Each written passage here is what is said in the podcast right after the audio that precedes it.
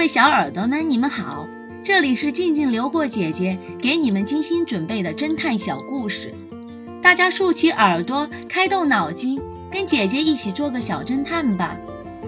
小侦探系列一百六十五，透明的贝尔加湖。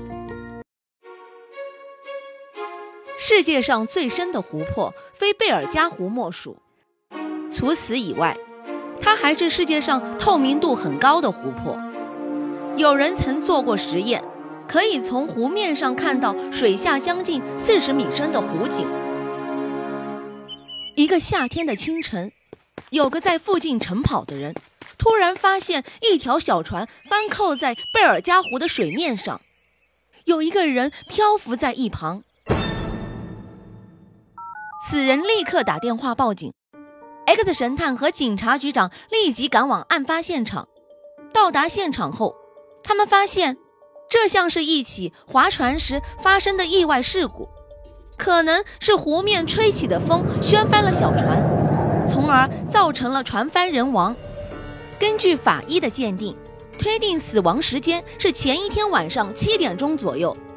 经过警察们在附近的走访，发现。死者是贝尔加湖边上一个工厂的技术员，他平时住在单人公寓里，那是一栋五层高的公寓楼。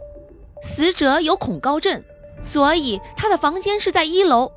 X 神探又去他的工厂，向他的同事兼好友 Mike 了解情况。他会游泳吗？我们经常约着去游泳池游泳，他的游泳技术很高，也许是船翻了之后。他游泳时突发心脏病吧？夏季的湖水也是非常冷的。突然，X 神探像明白了什么，他微微一笑，马上做出判断说：“这不是意外的事故，这是有人故意制造的帆船事故假象，这是一起蓄谋已久的谋杀。”小侦探们，你们知道 X 神探为什么会这样说吗？下集告诉你们答案哦。最后一次约会，这个故事的真相是，应该是电报局的职员，因为 Mary 的母亲曾说过，那男子约我女儿昨晚十八点三十分，在他公司楼下的公园见面。